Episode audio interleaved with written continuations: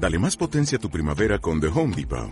Obtén una potencia similar a la de la gasolina para podar, recortar y soplar con el sistema OnePlus de 18 voltios de Ryobi desde solo 89 dólares. Potencia para podar un tercio de un acre con una carga.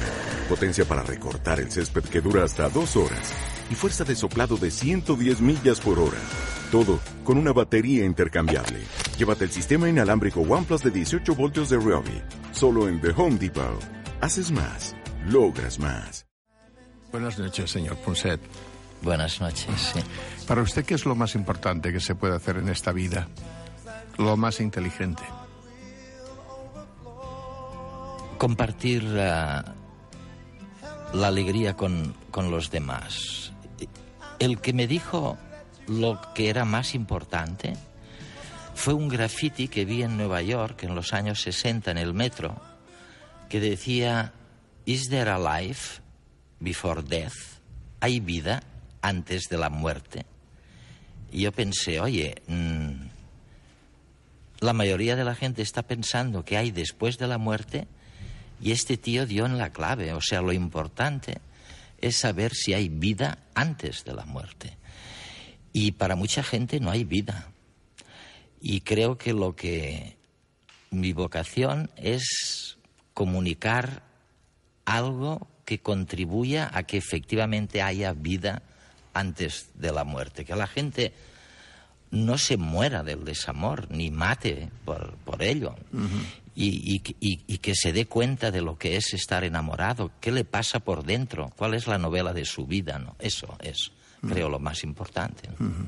Es decir, ¿no podemos vivir sin amor? Yo creo que no se puede vivir sin amor. El que deja de amar se muere. Y, eso mm, yo se lo digo a veces a amigos míos de 80 años o de 90 años que me dicen, Eduardo, es que, es que me enamoro como, como un joven de 20 años. Digo, oye, pero si es lógico, ¿quién tiene más células degradadas y deterioradas? Uh, ¿Quién necesita más apoyo? ¿Quién necesita de verdad fusionarse más con otro para sobrevivir? Pues una persona de 80 años más que uno de 20, ¿no? Así es que si viviéramos felices y enamorados, viviríamos tanto como Matusalén. Por cierto, ¿cuánto vivió Matusalén? ¿Perdón? ¿Que cuánto vivió Matusalén? Dicen que miles de años, ¿no? Miles de años.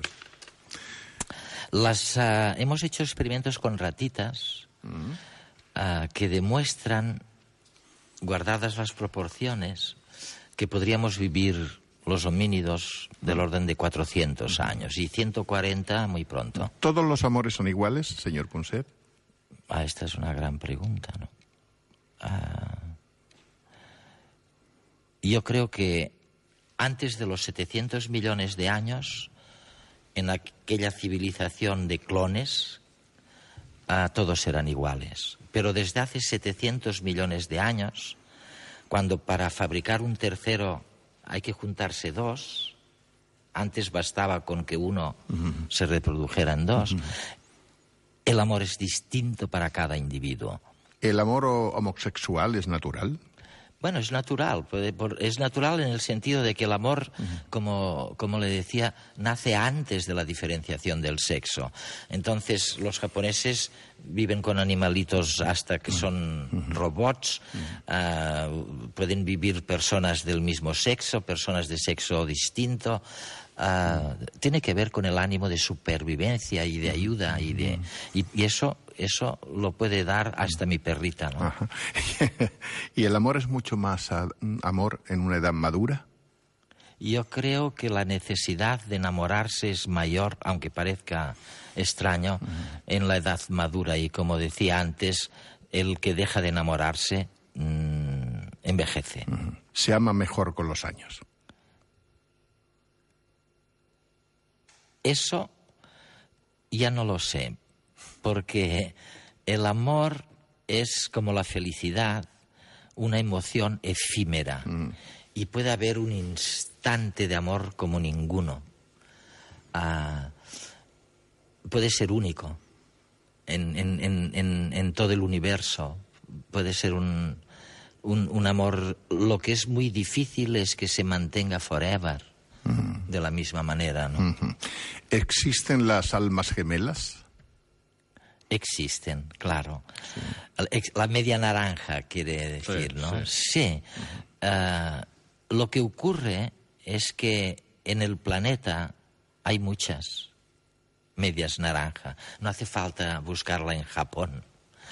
Ah, lo más probable es que, siendo cada individuo único e irrepetible, la otra media naranja uno la puede encontrar en un aeropuerto La podemos encontrar a la salida del teatro. a la salida del teatro, ¿no? A ver si hay suerte. Sí.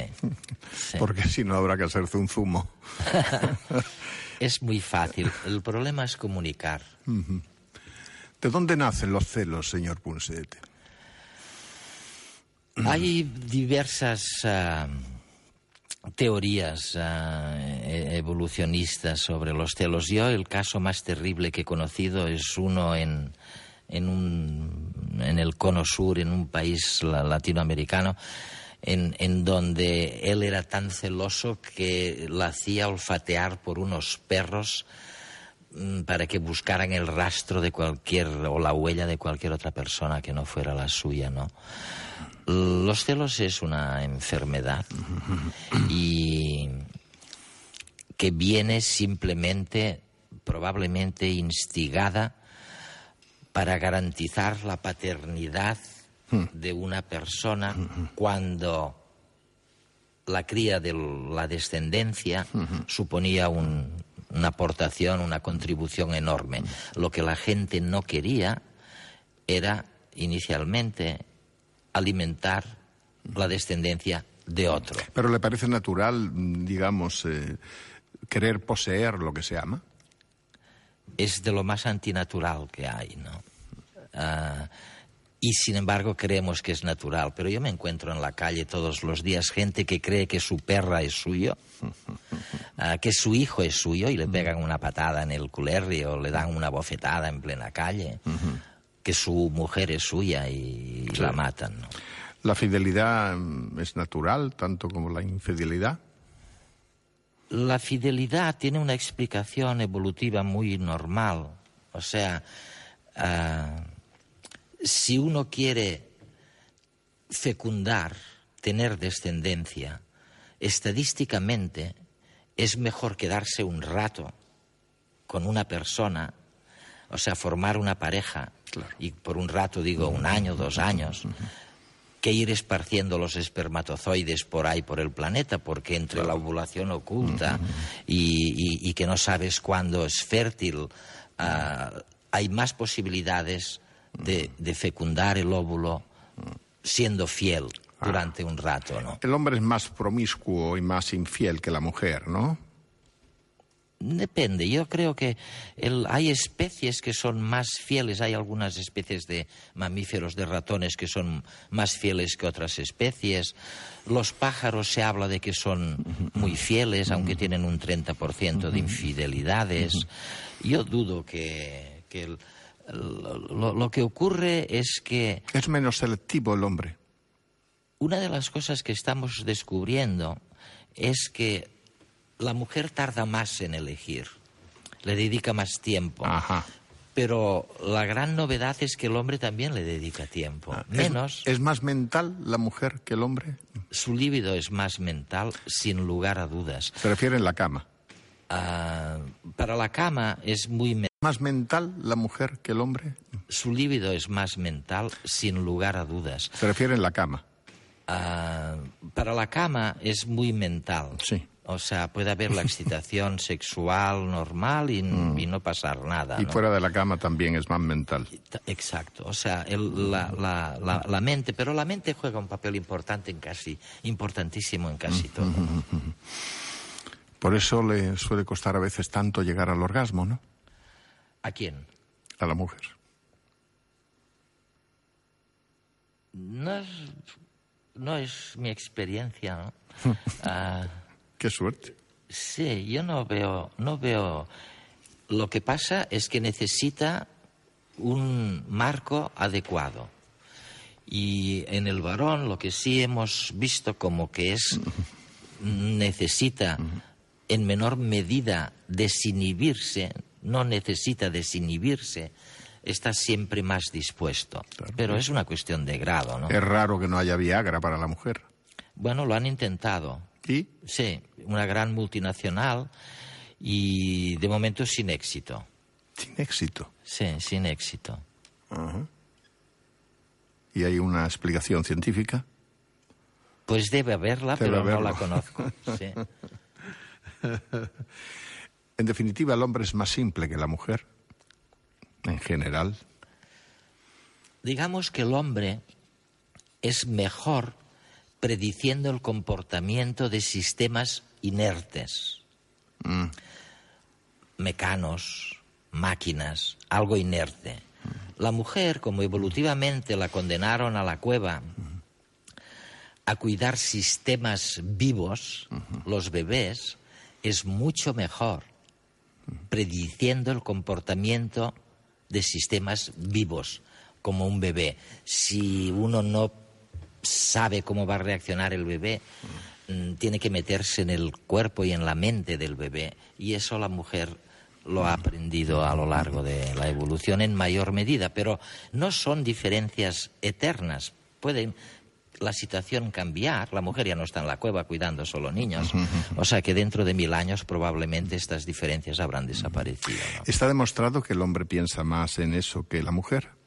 Bueno, lo que está demostrado es que en el cerebro hay más espacio, como dice una ginecóloga, una ah, neuróloga norteamericana, Bresandin, hay más espacio, dos veces y media más espacio dedicado al sexo En el hombre que en la mujer. en el hombre que en la mujer. Ajá, ajá. ¿Por qué dura tan poco, verdad, el, el orgasmo?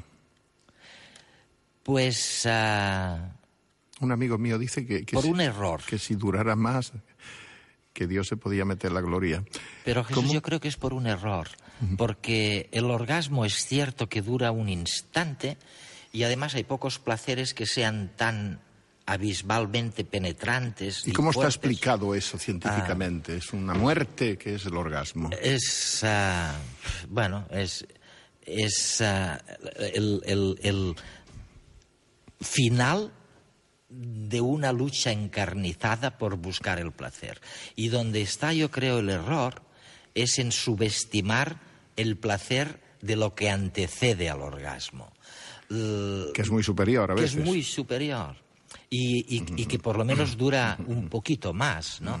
Y, y muchas personas lo único que disfrutan es el, la eyaculación instantánea Sí. sin haber Sí. disfrutado, como yo decía en, en- en mi libro anterior, la felicidad está en la sala de espera de la felicidad. Y esto se ve clarísimamente con el amor. ¿A usted no le hace polvo el fracaso de- del amor? El fracaso con un amor. A mí lo que me hace polvo, de verdad, es pensar en los millones de personas que han vivido sin amor. Y me hace pensar mucho el hecho de que una gran cantidad de los grandes desamparos, de los grandes desamores, de lo que ha sufrido la gente, ha sido por culpa nuestra, porque los unos le negaban la existencia de emociones y de pasiones y los otros no le enseñaban todavía hoy. No lo enseñamos en las escuelas a manejar esas emociones. Yo siempre digo que a mi nieta le gasto la broma, tiene nueve años, tengo cuatro nietas, y le gasto siempre la broma de decirle, Candela, ¿te han enseñado hoy a distinguir entre la ansiedad y el miedo? Y me dice, Abu, me llaman Abu. Dice, se pone a reír. Tampoco, me dice. Tampoco. Claro. Y sin embargo, es fundamental. Saber que la antítesis del amor es el desprecio, que no es el odio. Y sin embargo, mira lo que se desprecia la gente en la televisión. En... Y el despreciado lo echaban de la cueva en la antigüedad. Era la maldición. O lo desterraban después o lo exiliaban. Yo creo que la ventaja de lo que estamos haciendo ahora es que a lo mejor sirve para que un día se introduzcan en, en la primerísima enseñanza la gestión lo poco que sabemos de la gestión de las emociones. Eduardo Punset, del viaje al amor. Es que creo que son 15 parejas las que se separan cada hora en España. Sí. Sí. Tan es así que yo creo que mi próxima reflexión después de este libro será buscar las causas de tanta infelicidad. Y, una de ellas la estamos descubriendo ahora en, en los laboratorios. Y es esta manía que tiene el cerebro de tomar decisiones en función no de lo que ve, sino de lo que cree. Creo que me has engañado, creo que no sé qué, creo que no sé cuántos, creo que eres de izquierdas y yo soy de derechas, crees que, crees que, crees que. O sea que, mm, de alguna manera, hay que desaprender muchas de las cosas que hemos aprendido. Yo tengo una gran amiga que, tiene la mala suerte, es inteligentísima y tiene la mala suerte de, sufrir una epilepsia complicada. Y, y yo le decía, oye, tú desaprendes cuando... ¿Qué ocurre cuando tienes una de estas crisis y caes en alucinaciones, no? Y me decía Eduardo, sí, es como desenchufar mm. del universo, pero no desenchufo de una sola cosa, desenchufo de todo, ¿no? Mm. Eso me hace pensar, no sé por qué, en este momento en, en la enfermedad del señor Suárez. De cómo puede uno olvidarse de uno mismo. La última vez que le vi, hace muchos años, mm, me dijo, Eduardo, estoy mal, estoy muy mal, me olvido de todo. No lo parecía, ¿eh? Y yo recuerdo que le dije, ¿quieres que mire algo en Estados Unidos? Y, pensaba en, en, grandes neurocientíficos, y, pero ya no estaba, ya no estaba interesado. Era, era muy valiente Suárez. Hmm. Sí, que lo fue. Sí, y a mí me quedó de él un recuerdo maravilloso por dos cosas. Era muy valiente, eso en, política vale mucho, en todo, supongo. Y, luego tenía una cosa que mis amigos de izquierda a veces no tenían. O sea, mis amigos de izquierda seguían creyendo a veces que la política era conspirar en una mesa de café, como hacíamos en los años 50, ¿no? Y Suárez, yo no sé de dónde, tuvo clarísimo que sin partido político no había manera de hacer política. Y que había que centrarse y hacer un esfuerzo. No lo consiguió, mm. pero que había que intentarlo. ¿Usted ha amado mucho? Yo creo que ha amado todo el rato, ¿no? ¿Ama en este momento? Si no envejecería. claro. Buenas noches. En la casa del Quintero hay ratones.